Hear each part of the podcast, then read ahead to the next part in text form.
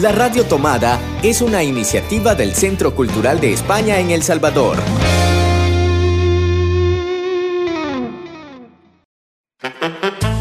Hace 20 años, Hercio desapareció.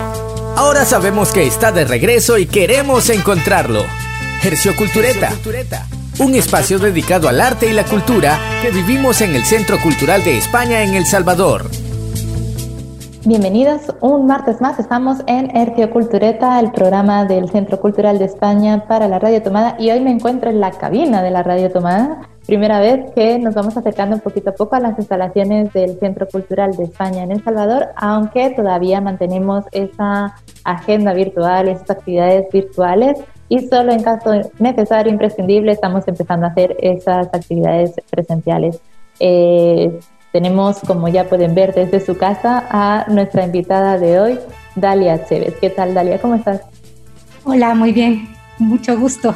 Hola a todos. Muchas gracias, Cristina, por la oportunidad. Pues Dalia va a ser la invitada, el plato fuerte de este día para hablarnos de un proceso que lleva casi más de un año trabajando, Invernadero, que por fin va a ser nuestra exposición con la que abrimos esta nueva temporada de actividades presenciales. Así que quédense muy atentos porque regresamos con nuestro plato fuerte. Acomódate. Porque en Gercio Cultureta disfrutamos el plato fuerte. Dalia Chévez, para quien no la conozcan, ya saben alguno de nuestros programas en ocasiones anteriores, pero eh, les cuento, para quien no conozcan, Dalia Chévez es artista y tallerista, formó parte del colectivo Artificio desde el 2016, en el cual eh, se formalizó en el 2008 con el apoyo del Museo de Arte El Salvador y finalizó en 2009. Es licenciada en Filosofía en la UCA, tallerista independiente y docente horas clase en la Universidad Centroamericana José Simeón Cañas.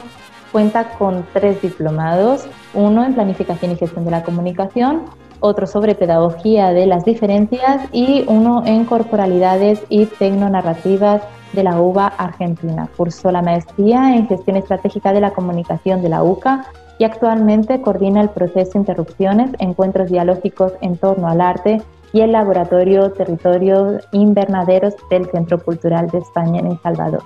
Y precisamente como coordinadora de este proyecto es que la hemos invitado en esta ocasión a Dalia para que nos cuente un poco sobre esta exposición que se viene hoy martes a las 7 de la tarde, que se inaugura esta primera inauguración, esta primera exposición presencial que tenemos desde que en marzo se cerraron las instalaciones del Centro Cultural de España, la exposición Invernadero Arte, Política, Experimento.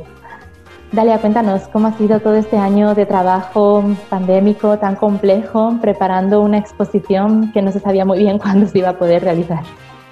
Sí, pues primero creo que, que agradecer al Centro Cultural de España por la oportunidad que nos ha dado a todos como grupo. Eh, yo tengo más experiencia como tallerista, ¿verdad? Así que este primer experimento, digamos, sí, eh, se fue por ese lado, nomás por estarnos reuniendo, por estarnos dialogando. Y creo que el um, principal interés de esto era crear permitiendo que otros interactuaran, ¿verdad? En ese proceso de creación que muchas veces se entiende como algo muy individual, ¿no? Como algo muy, muy misterioso, muy cerrado dentro de toda esta lógica de la inspiración, de la originalidad, ¿verdad? Del mito del artista. Y pienso que, que, ha sido una gran oportunidad, ¿no? Eh, tenemos en este momento, bueno, en un total de nueve artistas que estuvieron en el proceso, ¿verdad? Y en la exposición contamos con un artista invitado por parte de Josefina Paz, que es Patricio Majano.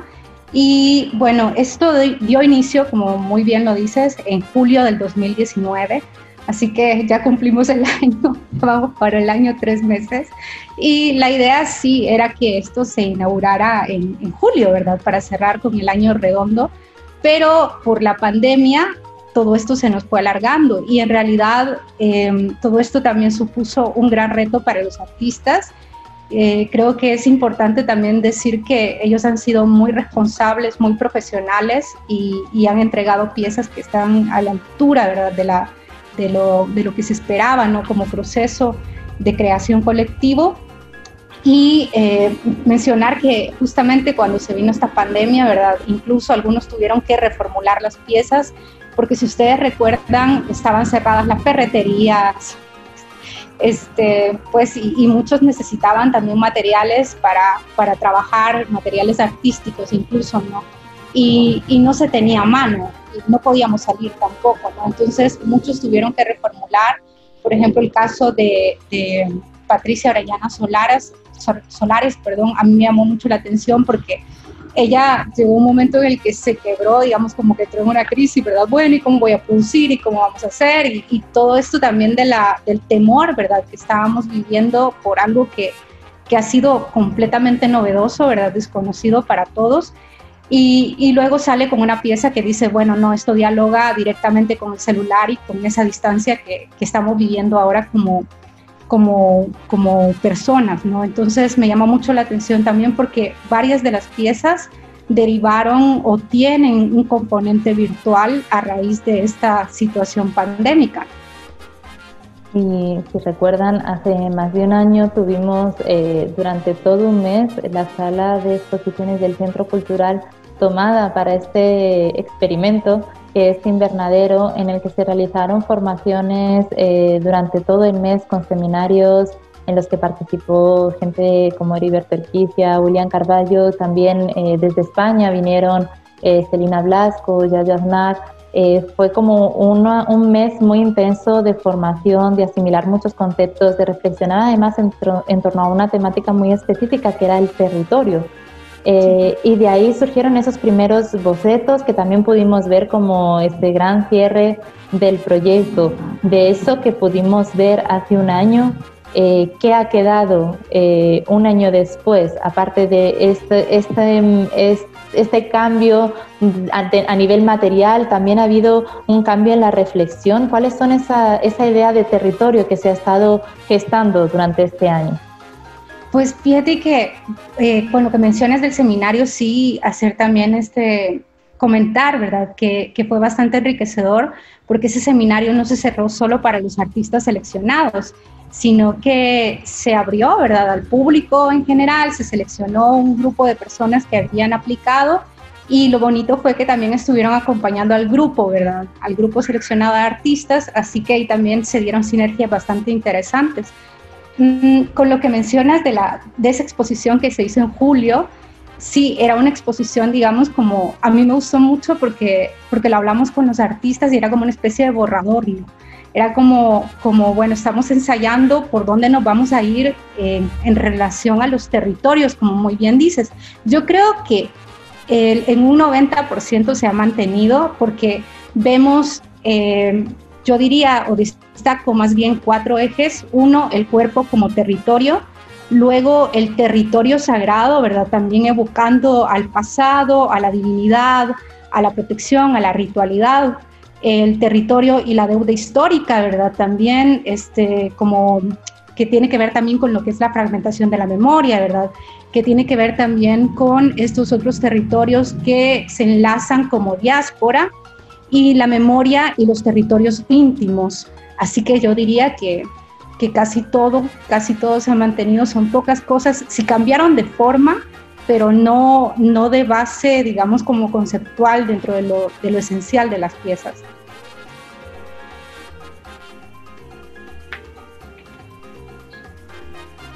La, la, exposición, como mencionábamos, se va a inaugurar esta tarde a las 7 de la tarde eh, una, una, inauguración un poco peculiar porque la inauguración suele ser ese momento en el que se llena la sala por completo. Muchas veces eh, yo siempre digo que el día de la inauguración de una exposición es el día menos indicado para ver la exposición porque realmente no terminas de ver las obras, estás hablando con unos, con otros, hay mucha gente en esta ocasión.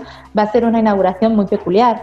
Eh, con un aforo muy limitado a 30 personas en el que principalmente van a estar los artistas pero eh, después de esa exposición sí va a haber eh, un tiempo de, visita. Eh, ¿Qué van a poder ver las personas que lleguen al centro cultural esencialmente a ver esta exposición? ¿Por qué, ¿Por qué en este momento en el que todo se quiere hacer virtual, por qué hacer ese llamado a la presencialidad? Bueno, fíjate que yo creo que, bueno, esto que estás mencionando es bastante importante porque primero eh, es un gran reto también ser como una de las primeras ofertas culturales que tiene el Centro Cultural como, como acto ya presencial, ¿no? Eh, a mí me parece que esta exposición lo que ofrece son, son eh, diferentes formas de, de, hacer arte, ¿no? Tenemos tanto videoinstalación, tenemos videoarte, tenemos instalaciones, tenemos arte textil, también arte objetual, arte sonoro incluso, y como lo repito, también esas extensiones de las piezas a la virtualidad, ¿no? Entonces, eso, con eso podemos jugar bien bonito porque incluso la gente que no, que no pueda llegar va a poder estar de alguna forma conectado, ¿verdad? Con las obras porque, porque las vamos a tratar de publicar también en, en tiempo real, ¿no?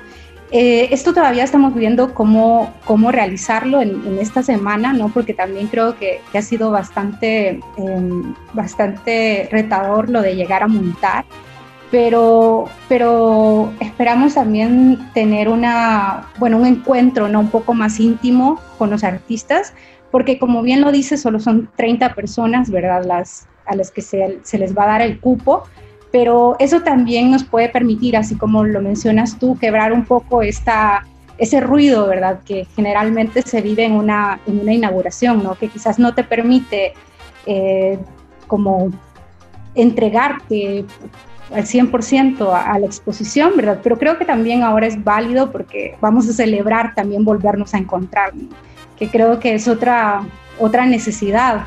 Eh, siempre creo que, que esta, esta experiencia de la pandemia sí nos ha dejado como, como un poco más, eh, como con experiencia, ¿no? Para, para tratar de movernos en lo que es la virtualidad, pero aún así nos hace falta ese contacto humano. Entonces, solo el hecho de volvernos a encontrar en una actividad cultural y de hacerlo junto a los artistas, yo creo que ya es una, ya es una buena oferta. ¿no?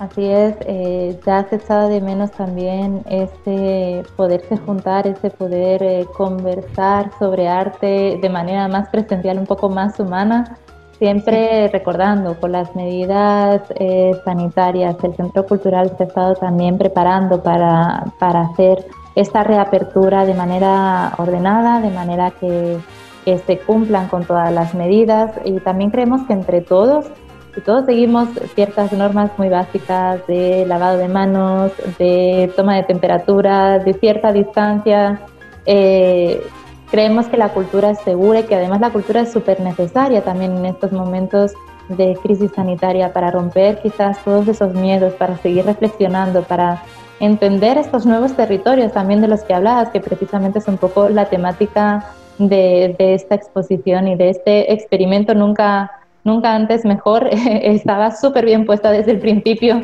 eh, esa, esa ley, esa, ese pequeño como eslogan o, apartado de que esto era un experimento y realmente sí, sí que ha sido un experimento.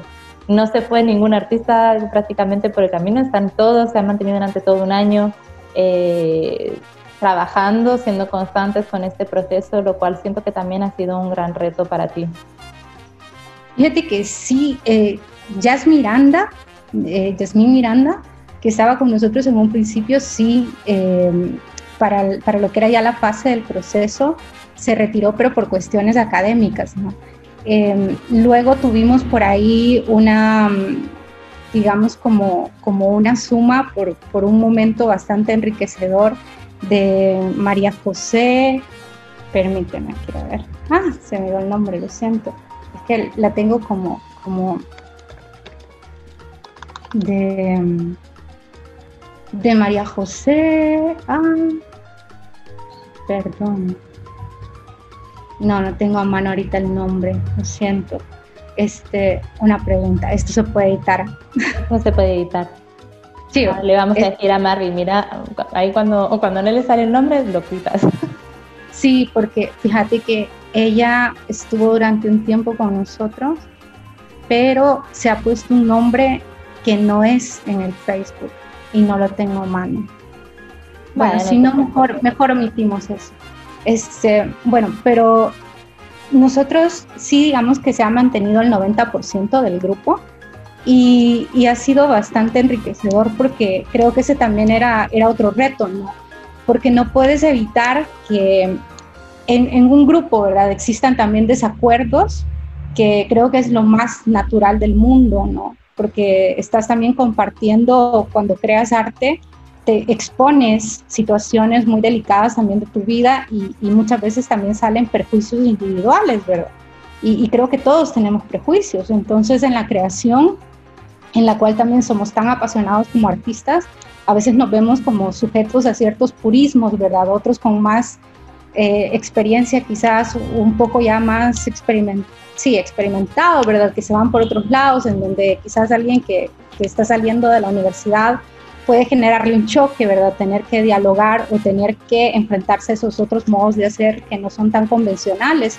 Entonces, pienso que también el, el proceso ha servido para eso, ¿no? Para, para reconocernos desde las diferencias en los modos de hacer y para darnos cuenta que existen maneras muy, muy diversas, ¿no? Muy, muy diferentes, quizás hasta, hasta disruptivas, ¿verdad? De crear y que, y que son válidas, ¿no? Que, que, al fin y al cabo también todo esto corresponde a la necesidad de cada quien de decir y, al, y a la forma en la que cada uno dice. Para que nos cuenten un poquito más cómo fue este proceso también desde el punto de vista de los artistas, eh, no les hemos invitado a esta entrevista porque el sábado 24 también va a haber un encuentro virtual con ellos en el que se va a poder dialogar con cada uno de ellos y que también desde su punto de vista hemos escuchado el tuyo, Dalia, también vamos a escuchar lo que tienen que decir eh, los artistas del proceso, eh, de, esa, de esa creación de las obras durante todo un año en este contexto tan complejo de crisis sanitaria. Eh, yo creo que va a ser muy interesante también conocer todas las eh, reflexiones, así que les invitamos a que puedan participar eh, y, como no, que puedan también venir a visitar esta exposición. Como mencionábamos antes, va a ser con cierto límite de aforo, así que se va a poder visitar siempre previa cita a través de un formulario que, que está habilitado en, en, la web del Centro Cultural www.ccsb.org en horario de martes a viernes de 2 a 6 de la tarde. Eh, pues Dalia, muchas gracias por acompañarnos. Me imagino que ya preparándote para esta tarde, para los últimos retoques de la exposición, no te queremos quitar mucho más de tu tiempo. Gracias. Nos vemos esta tarde a las 7 y el sábado también en este encuentro con los artistas. Sí, muchas gracias. Nos vemos en unas horas y bueno, ahí quedamos pendientes de que nos visiten. Pues nos vamos a una pequeña pausa musical y seguimos con más actividades del Centro Cultural de España en nuestra ensalada. Nos vemos más tarde.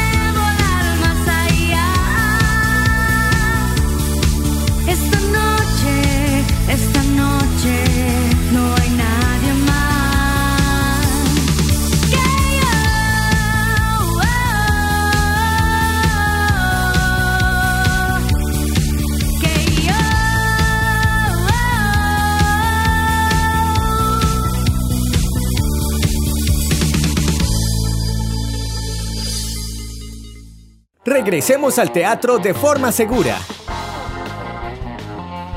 Disfruta sin riesgos de las actividades de nuestro tercer festival de teatro hispano-salvadoreño.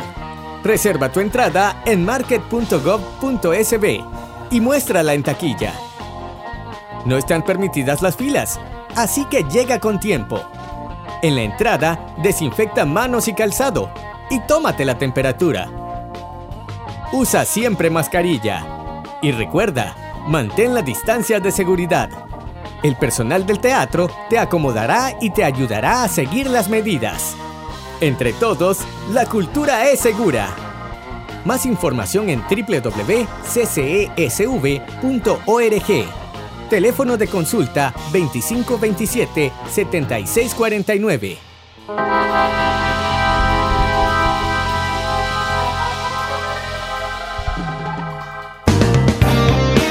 La Radio Tomada es una iniciativa del Centro Cultural de España en El Salvador. Y tras la pausa musical, como siempre, llega el turno de conocer cuáles son las actividades eh, culturales que tenemos previstas para el Centro Cultural de España. Eh, ya saben, esta semana comenzamos con esa doble agenda virtual y presencial, así que tomen bien nota de cada una de las actividades y cuál es la manera de participar en ellas. Y para eso, como siempre, me acompaña mi compañero Marvin Siliesdal. ¿Qué tal, Marvin? ¿Cómo estás? Muy contento de poder participar ya en las actividades presenciales del Centro Cultural de España en El Salvador y por supuesto seguir con las actividades virtuales que preparamos con mucho esmero y con mucho cariño. Vamos a comenzar con la agenda de esta semana. ¿Te parece, Cristi? ¿Con qué comenzamos? Pues eh, les recordamos eh, la actividad que tuvimos ayer día lunes, la primera actividad presencial del Centro Cultural de España en El Salvador tras este cierre de las instalaciones eh, temporal. Ya estamos de regreso y lo hicimos con la presentación del libro Intersecciones, repensar desde El Salvador la relación entre cultura y desarrollo. Para ello tuvimos un encuentro eh, que sumaba las dos cosas, lo virtual y lo presencial, en el Centro Cultural de España y pudimos eh, conocer un poquito más sobre esta publicación que recuerden pueden visitar a través de nuestra web. Les vamos a dejar ahí el link para que puedan disfrutar de esta publicación. Seguimos este martes con más actividades. En nuestro club Cabeza de Libro tendremos como invitado a Enrique Cepeda. Será a través de la plataforma Zoom y, la inscripción eh, ustedes la pueden realizar todavía eh, esta mañana para que puedan disfrutar y les pasemos también las lecturas de Enrique Cepeda. Vamos a compartir las lecturas del, eh, de poemas del poeta santaneco Enrique Cepeda que nos permitirán conocer su obra literaria y compartir con él para platicar o, eh, ajá, de primera mano de la misma. No se lo pierdan, el Club de Lectura Cabeza del Libro, esta noche a las 7 de la tarde.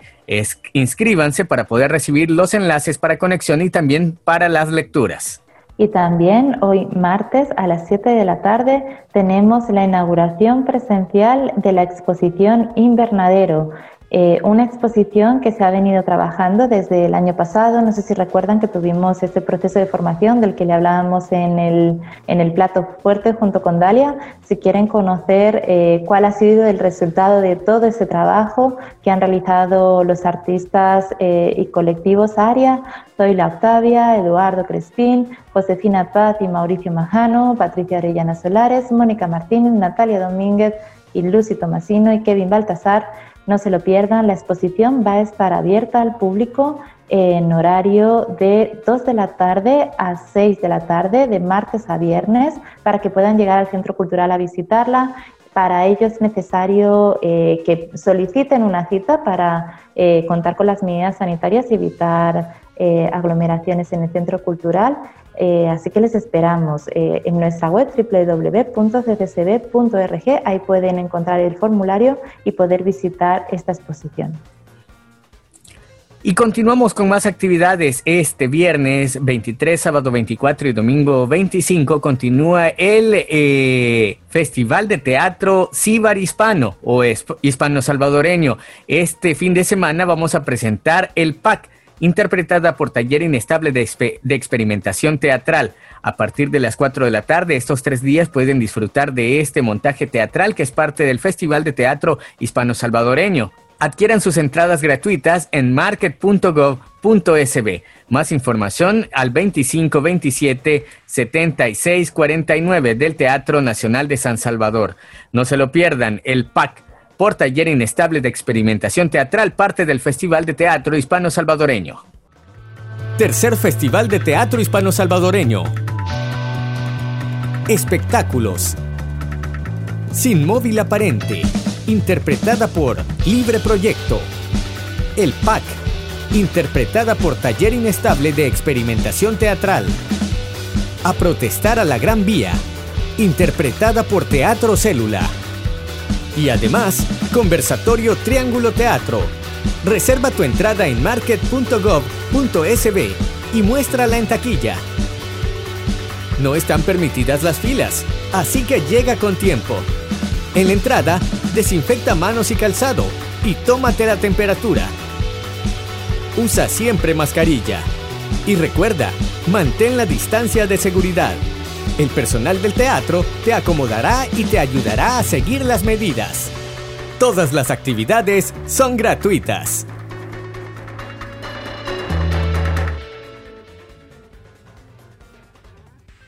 Y el sábado 24 tenemos un webinar más del taller de formación sobre herramientas de mediación cultural Travesías. Recuerden que todavía está abierta la inscripción si se quieren incorporar a este proceso de formación que se llevará a cabo hasta el mes de febrero y en el que todos los sábados tenemos encuentros para profundizar con eh, todos los panelistas.